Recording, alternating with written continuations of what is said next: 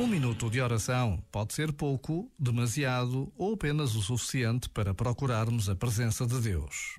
Para muitos é preciso tempo, silêncio, ler uma passagem da Bíblia, entrar numa capela ou numa igreja a caminho do trabalho ou da escola. Para alguns, até um minuto é demais, um tempo desnecessário. E para outros, é o suficiente.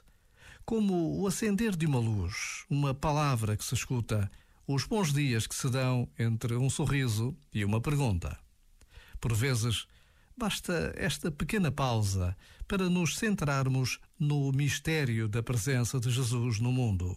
O Filho de Deus morreu por nós e ressuscitou. Este momento está disponível em podcast no site e na app.